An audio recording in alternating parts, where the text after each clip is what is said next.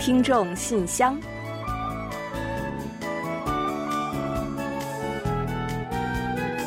分享最新动态，聆听您的心声。听众朋友们好，我是李璐，欢迎您收听全新一期的《听众信箱》节目。听众朋友大家好，我是婉玲，很高兴呢又跟大家相会在信箱节目之中了。哎，婉玲啊，嗯，呃，不知道您有没有注意到呢？最近有一种新的社会氛围在出现啊。那些呢，在我们眼中可谓是名利双收的人士呢，有越来越多的人开始思考，怎样才能让他们的财富发挥更极致的作用，实现更大的意义。嗯，没错没错。那我们之前在节目中呢，就曾给大家介绍过“位高则任重”这个词啊，那就是说，地位越高的人，社会所赋予他们的责任和道德也会更高更重一些。那最近啊，就有越来越多的人开始实践“位高则任重”这句话了。而且呢，这也正形成一种善良影响力。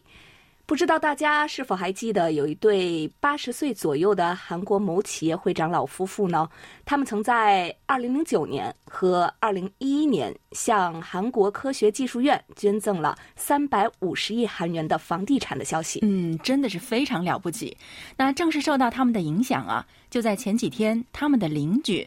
一对九十来岁的高龄，同样也是企业会长的老夫妇呢，也决定向 KAIST 捐赠价值两百亿韩元的房地产。嗯，他们年轻时呢都是白手起家啊，那经过了艰苦的打拼，才逐渐积累下了家业。但是呢，回想起自己儿时读书的时候呢，因为家中贫寒所经历的各种艰辛，于是呢就希望有更多的学生不会因为贫穷等无法专注于学业。而且呢，他们更深知科学技术是一个国家发展的未来，希望呢能够为社会、为国家培养出更多的科技人才。嗯，是的。那在他们看来啊，为国家的未来投资是自己人生中最有意义的事情。同样，之前呢，我们也给大家介绍过白手起家的韩国聊天软件 k a k o 和这个外卖配送平台外卖的民族创始人，也都选择捐出半数身家来回馈社会，做慈善的事情。嗯，真的都是蛮值得我们敬佩的啊。那也正是因为有这么多有着极强社会责任感的人物，我们的社会才会越来越好吧，也会带动更多人尽自己的所能去帮助别人。其实呢，不光是这些企业的老总们。那就连不少普通的上班族呢，也都会每月定期捐款。嗯，是的，其实他们很多人呢都是直接从工资账户向慈善事业自动转账捐款的，真的很了不起。即使是在疫情这样的艰难环境中啊，他们向他人伸出的援手呢，也丝毫没有畏缩。每一位都值得我们点赞喝彩。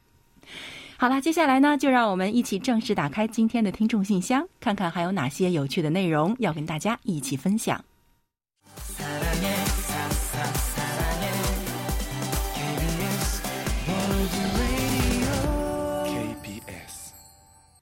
好的，欢迎回来。您正在收听的是韩国国际广播电台的听众信箱节目。首先呢，我和婉玲还是先为大家简单介绍一下本期节目都将安排播出哪些内容。这期节目呢，我们是仍然设有韩广动态、来信选读，还有生日祝福等几个小栏目。在生日祝福栏目中啊，我们将分享的是楚昌荣听友提供的人生感言。然后呢，照例为过生日的朋友们送上一首好听的韩文歌曲作为生日的祝福。在生活的发现栏目中，我们将介绍宋志新听友提供的生活小智慧，如何快速消除运动后疲劳。随后呢，我们将进入专题讨论，继续就三月份话题理财分享听友们的观点。在本期的有问必答栏目中啊，易贤将回答的是康真恒听友提出的一个问题。他想知道韩国考驾照流程的相关问题。那其实我们在上周来信选读中呢，已经跟大家预告过了。康振恒听友，你一定在收听我们的节目吧？另外，节目最后呢，仍然是我们的点歌台，届时呢，将为马华清听友送出一首点播的歌曲。好了，节目呢就先预告到这儿，欢迎您继续收听。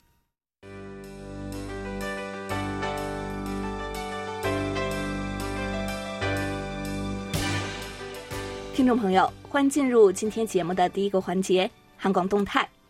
上周呢，我们同大家分享了三月二十二日，我们韩国国际广播电台 KBS World Radio 将和 KBS 国际电视台，也就是 KBS World TV 合并网站，建立全新 KBS World 综合网站的消息。嗯，去掀开新网站神秘面纱的时间已经进入倒计时了。欢迎广大听友和网友啊，届时积极点击和阅览。那同时，为了庆祝此次开通全新的 KBS World 综合网站，那我们将于三月二十二日到四月四日举行有奖问答活动。具体的参与方法，请大家留意我们的网站和网站首页的公告栏置顶。欢迎广大听友积极参与哦！幸运的参与者可是会有奖品拿的哦。好了，本期动态环节就说这么多，下面我们准备进入来信选读，分享听友们的来信。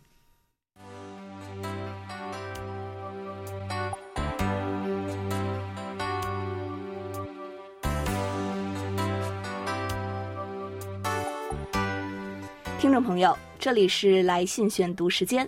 在开始介绍今天的听众来信之前呢，我们先要感谢王明普听友，您寄送来的明信片啊，我们收到了，非常感谢您的惦念和祝福，也在这里呢，祝您牛年快乐，吉祥如意。嗯，当然，在新的一年里呢，我们也期待您的更多互动哦。好了，下面呢，我们就马上开始介绍今天的听众来信了。那今天的第一封来信呢，来自中国的山西，是高哲听友写来的。其实高哲听友在一个月之前呢，就已经为我们寄送了纸质的收听报告，但是呢，前段时间呢，又写信来说啊，由于中国呢正处于全国两会期间，邮路受阻，所以呢，似乎那个信还没能从北京寄出，因此呢，他就拍了几张照片，先发给了我们。后来啊，他还担心我们看不清楚，又发来一封信说，因为我的硬笔字可能有些潦草。怕你们阅读不便，所以啊，我特地把上一封信邮件中的照片里的内容打成了电子版，以供柜台参考。那以下呢，就是他发来的电子版的一部分内容。虽然短波和中波广播的音质不能和网络广播和 APP 毫无噪音的纯净音质相提并论，但是略微的电波噪音和临频干扰，正是享受广播的特色和意义所在。因为从噪音中用耳朵捡取出想听的内容，才能认真的听进去。网络广播虽然声音纯净无忧，但是水清则无鱼，这样无法长时间集中注意收听，而且呢还会有依赖心理，反正下一个整点还有重播。而模拟中短波就不同了，只有一个小时的直播，反而会格外的珍惜，每一分钟都会认真的收听。另外。网络广播受制于运营商的网速问题，还有各种原因，经常会有卡顿的现象，这是非常令人扫兴的。而且身在野外，网络和电话信号不佳的时候，无线电是唯一听到外界、连通外界的渠道。其实去年就有一段时间，我们小区呢因为故障断网了，我们获得资讯的唯一方式就是无线电和收音机，最起码保证了我能每天收听到 KBS 中国语广播。现在呢，很多国家和地区都停止了短波发射，我觉得非常的遗憾。我现在仍然在坚持收听一些国家的短波广播，在这之中，KBS 韩国国际广播电台是我最喜欢的，从不间断。不说别的，KBS 每天整整一个小时的节目，就比其他国家半小时的节目更有诚意。KBS 对待听众的真诚也可见一斑。愿 KBS 在电波中永远生存下去。好的，非常感谢高哲听友的来信和鼓励以及肯定哦，也很感谢呢，您不仅给我们发来了纸质的收听报告，还贴心的发来了电子版。那我想高哲听友在信中说的啊，会在众多的广播爱好者中引起深深的共鸣。短波广播对于很多人来说呢，其实是一种经历，是个故事，也是一种情怀，所以呢，就会非常的难以割舍。因此很幸运啊，是因为我们现在呢还有韩广这个平台，还能够通过中短波为爱好者们提供各种节目。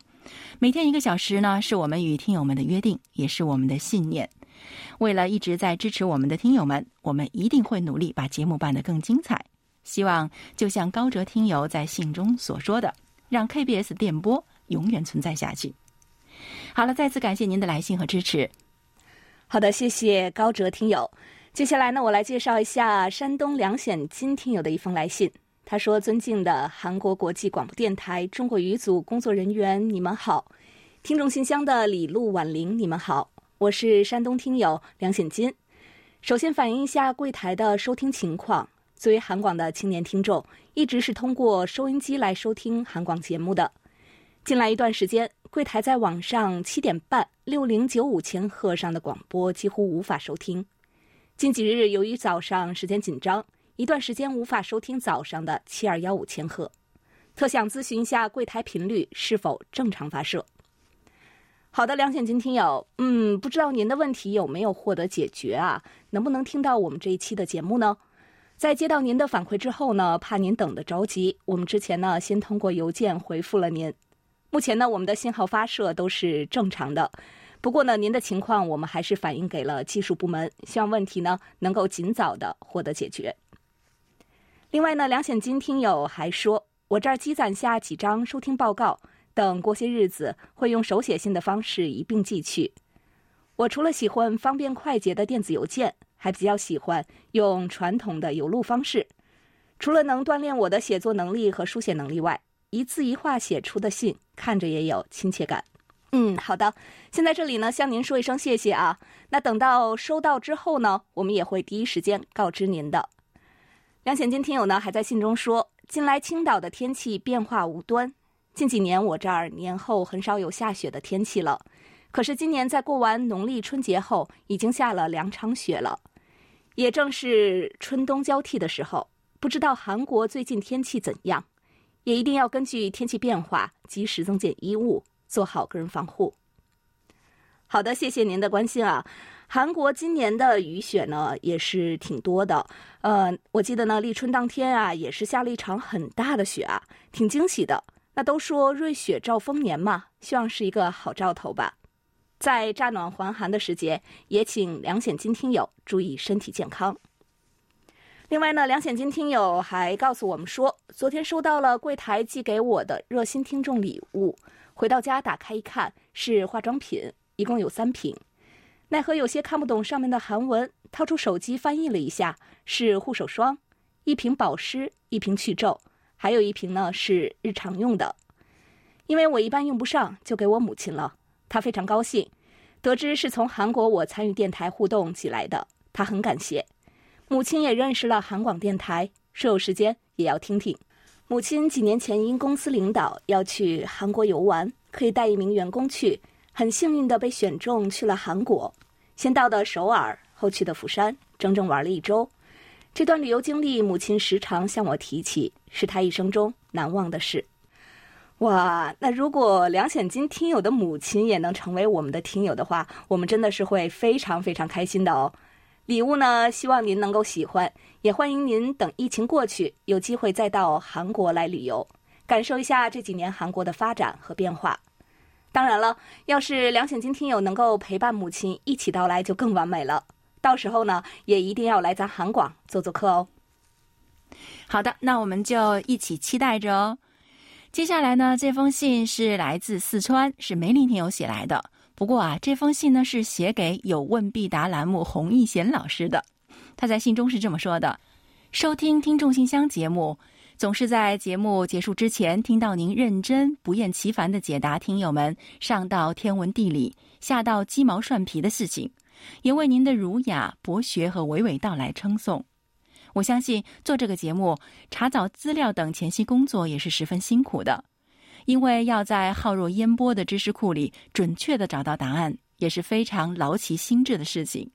再次向您致敬。《超级飞侠》是一部韩国的动画片，曾经入围第五届国际艾美奖儿童奖，二零一五年十二月引进中国。最近成为中韩两国网民的热议话题，请您在节目中介绍一下影片的故事梗概以及韩国的动漫产业好吗？谢谢了。嗯，啊，您好，梅林听友啊，在收到您的这封信之后啊，我们第一时间就把它转交给了易贤。易贤呢，在读了您的信之后呢，非常高兴，也非常的感动，然后呢，托我们在这里回复您。能够通过“有问必答”这个栏目为各位听友介绍韩国，感到很开心，因为能够通过自己的微薄之力，让更多的听友了解到韩国，也特别的有成就感，感觉他自己呢好像成了韩国的宣传大使一样，也非常的自豪。那至于您说到的收集资料的事情啊，他说啊，万幸的是现在网络上有很多的信息，上网查询需要的内容呢，其实也很有意思。同时呢，也托各位听友的福，在这个过程中自己也学到了很多的知识，对他来说呢，也是一件非常开心的事情。还有就是他说啊，虽然自己呢还有很多不足之处，但是听到听友们的称赞呢，觉得还是特别的开心，也觉得很有意义。这也鞭策着他更加的努力，希望把这份工作做得更好。啊，对了，易贤还说，如果听友们有什么想要了解的，尽管写信来问，他会尽自己的所有的力量为大家作答。另外就是梅林听友在信中提到的有关韩国动漫产业的问题，易贤说会在今后的节目中为您解答，请您继续按时收听我们的节目哦。好的，就让我们在这里再次感谢易贤，也感谢所有支持我们的听友们，让我们一起变得更好。好的，谢谢梅林听友。接下来呢，我来介绍黑龙江省刘畅听友的一封来信。他说：“韩广的各位主持人、编导老师，大家好。虽然结束了一周的新年假期，重新开始了日常工作，不过在东北，可能很多人过了农历二月二龙抬头，才会真正觉得年的结束。也很想知道两位主持人是如何度过这个新年的。”嗯，好的，刘畅听友，也先在此呢，再给您拜一个晚年。那上周呢，刚刚过了二月初二，咱东北朋友的年是不是也算是正式过完了呢？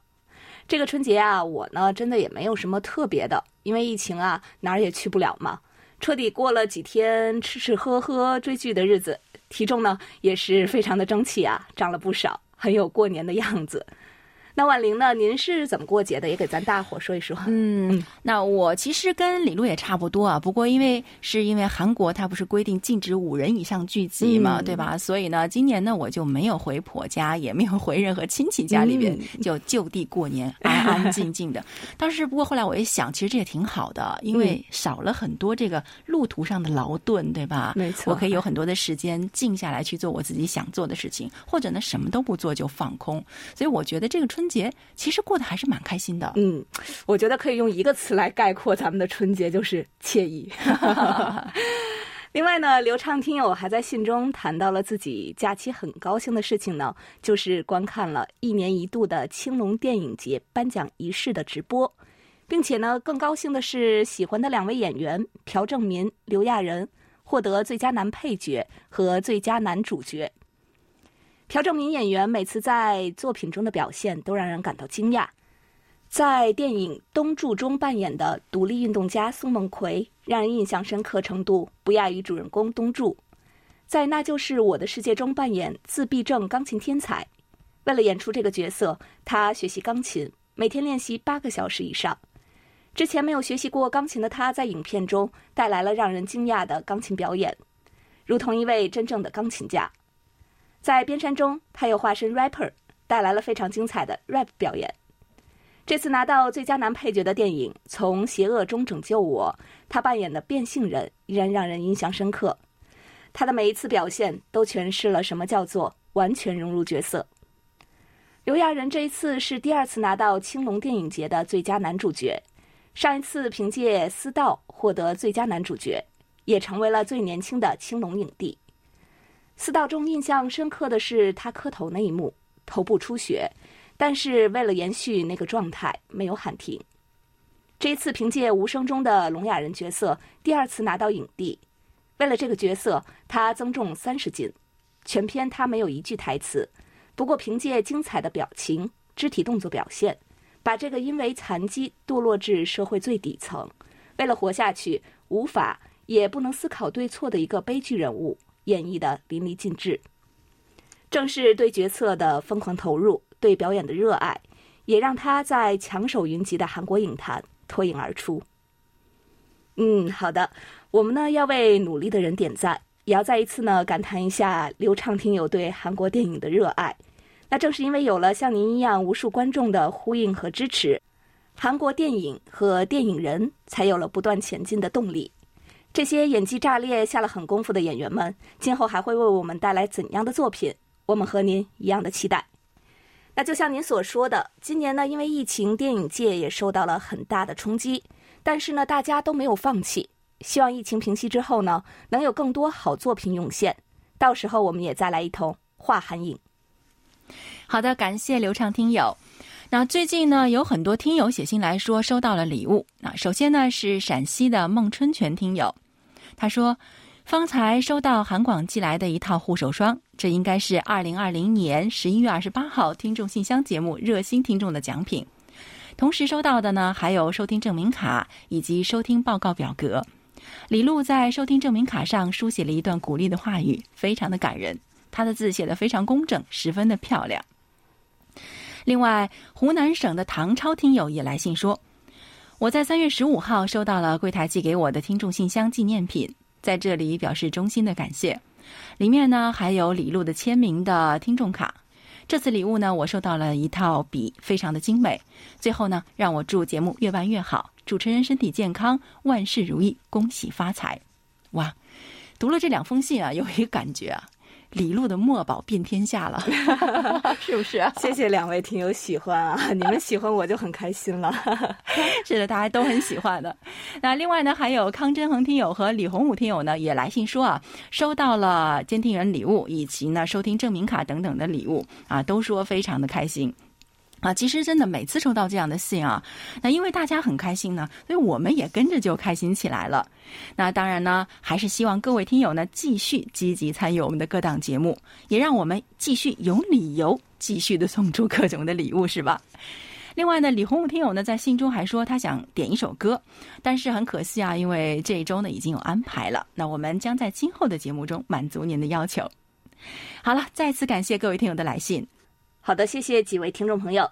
另外呢，陕西的骆银虎听友也为我们发来了在线收听报告，并且呢还留了一大段的言，我来为大家呢一起分享一下。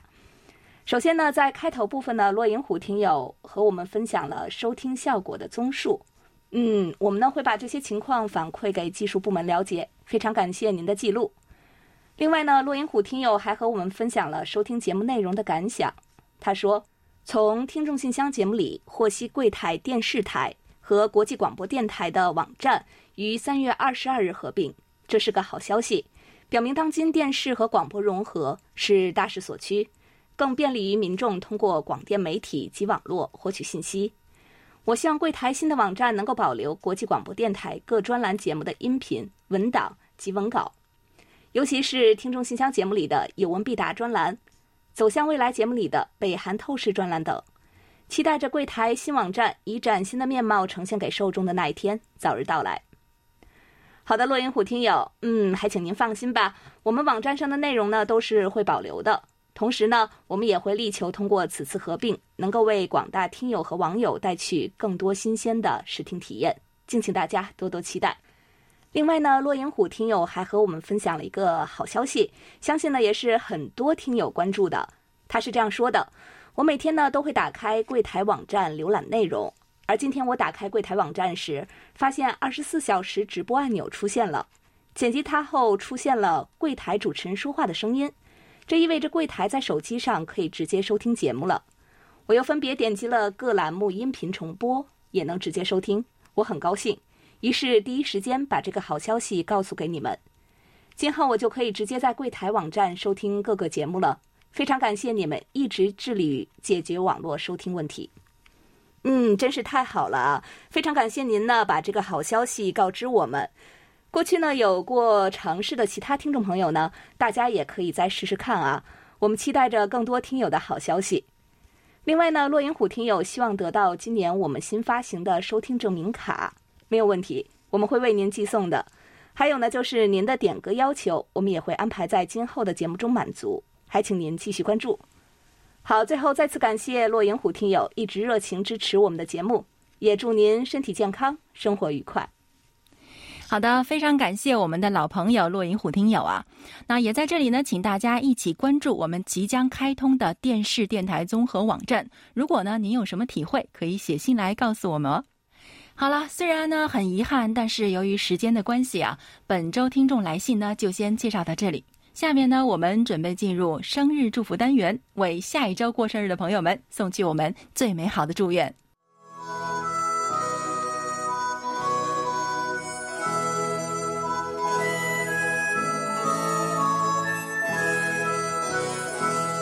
每个生命都是独特且美丽的。组合在一起，共同谱写出了一曲婉转动听的生命之歌。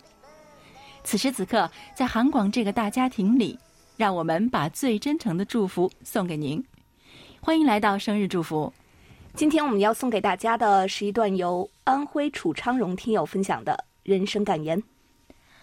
人这辈子最重要的是品行和良心。做人别玩心计和套路，人这一辈子最贵的是品行，最好的是良心。没有人品和良心，再优秀也不招人待见，再厉害也不值得珍惜。不要仗着自己的聪明把身边的人玩弄，玩大了惹火上身，玩久了众叛亲离。永远不要昧着良心利用别人的真心，伤害他人的感情。好的，感谢楚昌荣听友和我们一同分享刚才这段话。接下来呢，我们就把这首由徐仁国演唱的《是因为春天吗》送给三月二十日到三月二十六日过生日的所有听众朋友们。那春天到了呢，所有的人都会有很多的感受吧？有人是心动，有人是期待。那么，您的春天是什么样的呢？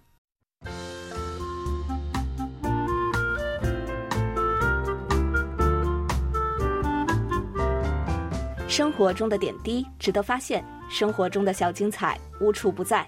让我们做您的小助手，带您去了解生活中那些您不熟识的小窍门、小秘诀，给您的日常多一点温馨的提示。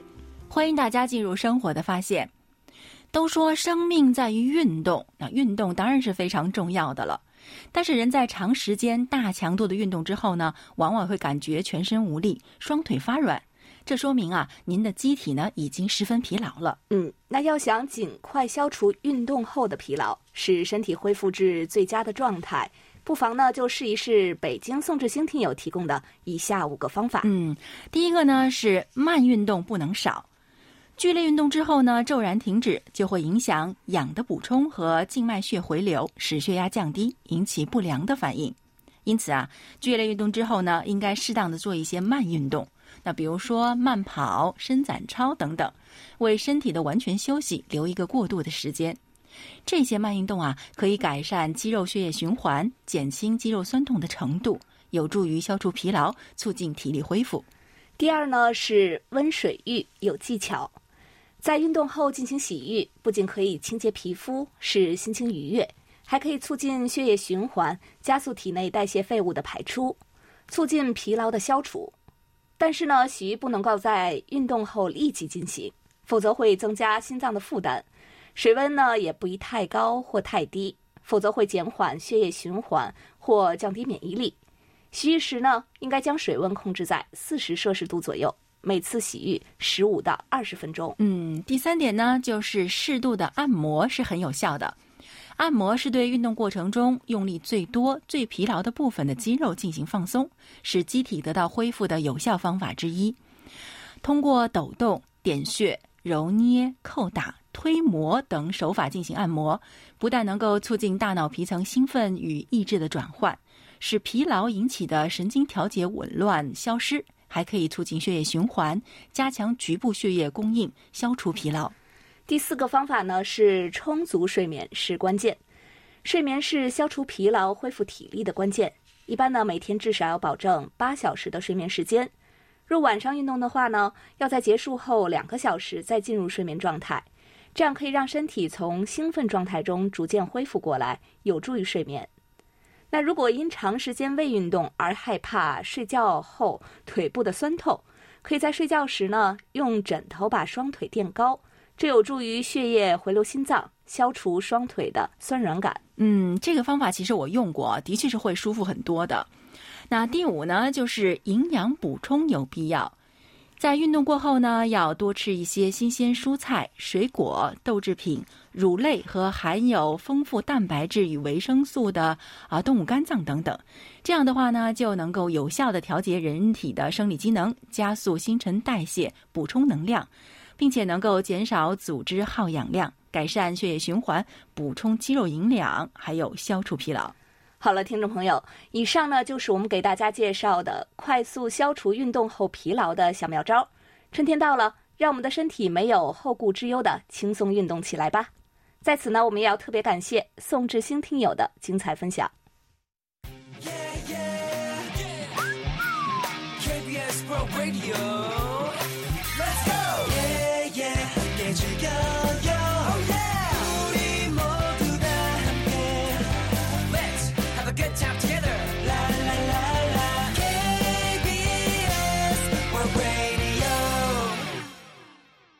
好的，欢迎回来，这里是韩国国际广播电台的听众信箱节目。下面我们准备进入今天的专题讨论，继续就三月份话题分享听友们的观点。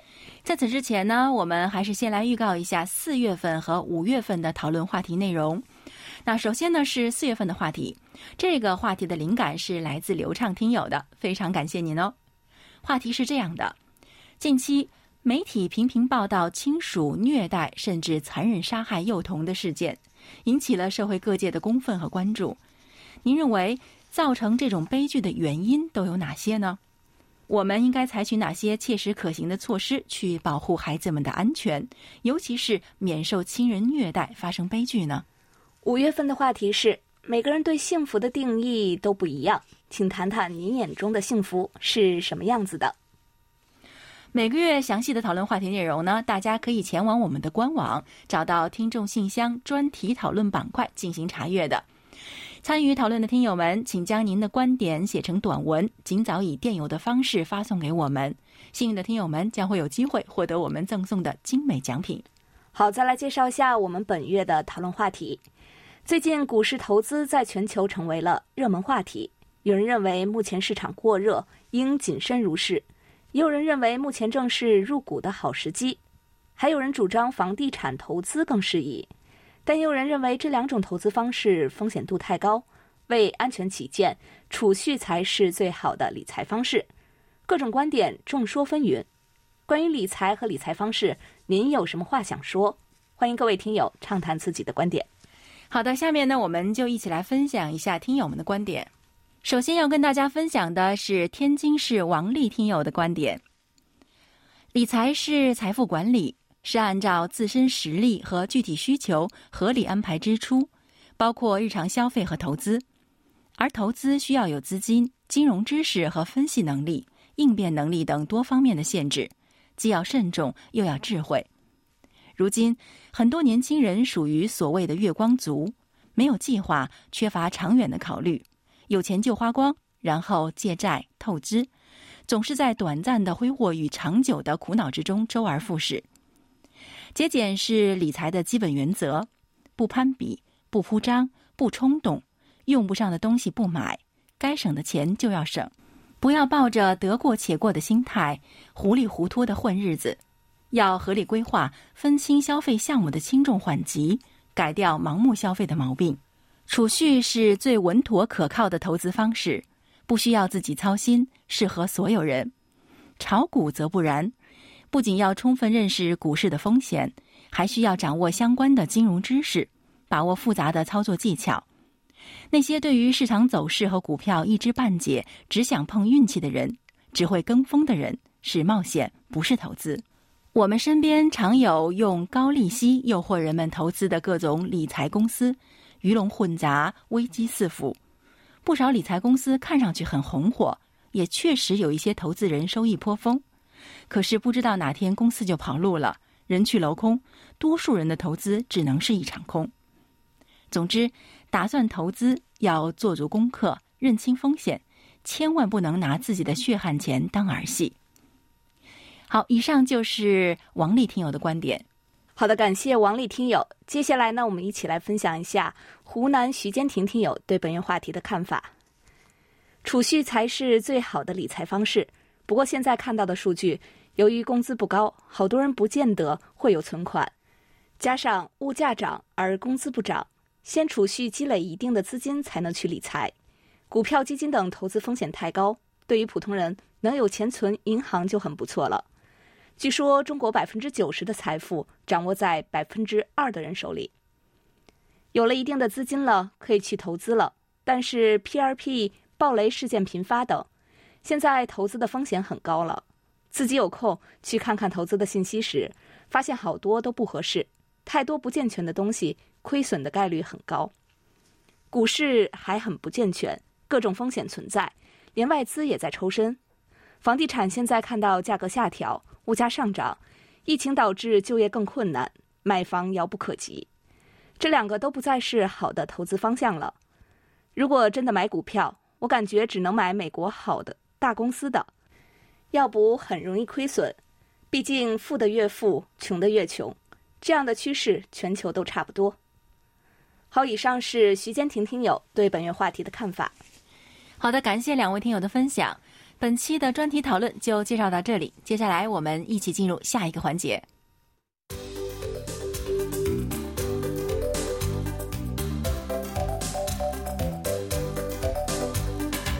有问必答。今天我们请洪一贤来回答浙江康真恒听友提出的问题。他的问题是：不知道在韩国考取驾照的流程是怎样的呢？我对此很感兴趣，可否在节目中介绍一下？好，接下来呢，就有请一贤来回答康真恒听友提出的问题。听众朋友，大家好，我是易贤。今天我来回答康真恒听友提出的问题。在韩国，十八周岁以上才能报考驾照。韩国的驾照考试自二零一六年起加大考试难度以来，笔试、场内测试以及路考的分量都比之前呢增加了一点五倍。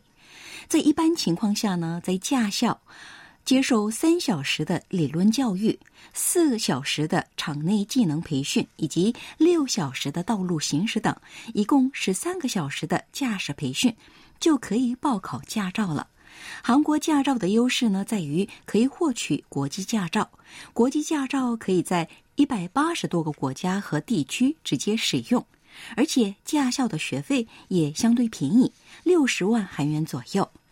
韩国驾照呢有一类与二类的差别，人们呢通常最先报考的是二类普通驾照与一类普通驾照，前者呢是自动挡车，考试时开的是自动挡轿车。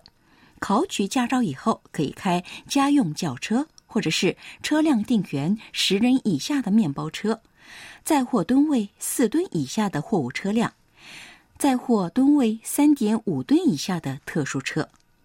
一类普通驾照呢是手动挡车，考试开的是卡车。考取驾照以后，可以开家用轿车，车辆定员十五人以下的面包车。载货吨位十二吨以下的货物车辆，载货吨位十吨以下的特殊车。在韩国，驾照考试的流程通常是这样的：首先得接受一小时的交通安全教育，接下来得接受简单的体检，其中呢视力检查可以戴着眼镜测视力。考试科目第一个科目是电脑笔试，四十分钟考四十道题。二类普通驾照获得六十分以上合格，一类普通驾照呢是七十分以上合格。考试科目二是场内测试，考试行程呢全长三百米，测试项目有打转向灯、踩急刹、加速、半坡起步、直角停车等等，满分一百分钟八十分以上合格。一般来讲的话，场内测试合格以后，再回驾校。分三次接受道路行驶培训，这时候啊，考生可以凭借练习驾照，在开了两年以上资历的人的陪同下，在驾校以外的地方练习道路行驶。考试科目三是路考，也是考驾照的最后一关了，主要考系安全带、拐弯打灯、遵守交通信号、停车回档、与前方车辆保持距离、倒车入库等等。满分一百分当中，七十分以上才合格。好了，听众朋友，今天给大家介绍到这儿，希望康真恒听友满意。我们下次再会。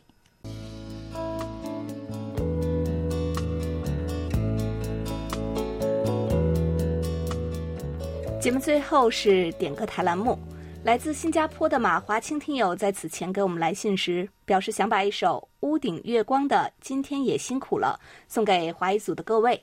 他还说：“大家辛苦了。”嗯，好的，非常感谢马华清听友特意为我们点歌啊。其实这段时间呢，因为疫情啊，大家的确是过得有些辛苦。不过啊，对于我们来说，有好听的歌曲，还有广大听友的陪伴呢，也是一件非常幸福的事情了，可以苦中作乐。那我们同样也希望啊，能把快乐和慰藉带给更多的听众朋友们。当然，在播放歌曲之前呢，我们还是要来传递一份幸运的哦，一起来揭晓本期节目的获奖名单。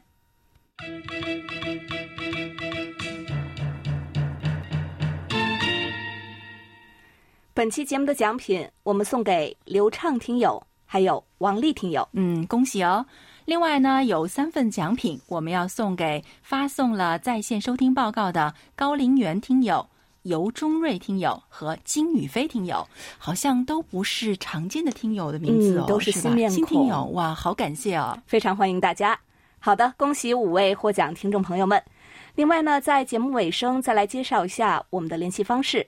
我们的电子邮件地址是 chinese at kbs 到 co 到 kr。发送包裹或手写信的听友，请寄送至韩国首尔市永登浦区汝矣岛洞汝矣公园路十三号 KBS 韩国国际广播电台中国语组收，邮编是零七二三五。当然呢，也欢迎大家通过我们的网站 word 点 kbs 点 co 点 k 二斜杠 Chinese 以及 APP KBS World Radio On Air 和 KBS World Radio Mobile 来收听我们的各档节目。好了，听众朋友，到这里，本期听众信箱节目就在屋顶月光演唱的《今天也辛苦了》这首歌曲中结束了。非常感谢大家将近一个小时的陪伴。嗯，今天大家也辛苦了哦。同时呢，也感谢众多听友积极参与我们的节目互动。当然呢，也要欢迎大家继续给予我们鼓励与支持，多来信，多提宝贵的意见和建议哦。好了，到这里，我们韩国国际广播电台一个小时的中国语节目呢，就全部播送完了。主持人婉玲和李璐在韩国首尔，祝大家周末快乐。我们下周同一时间再会。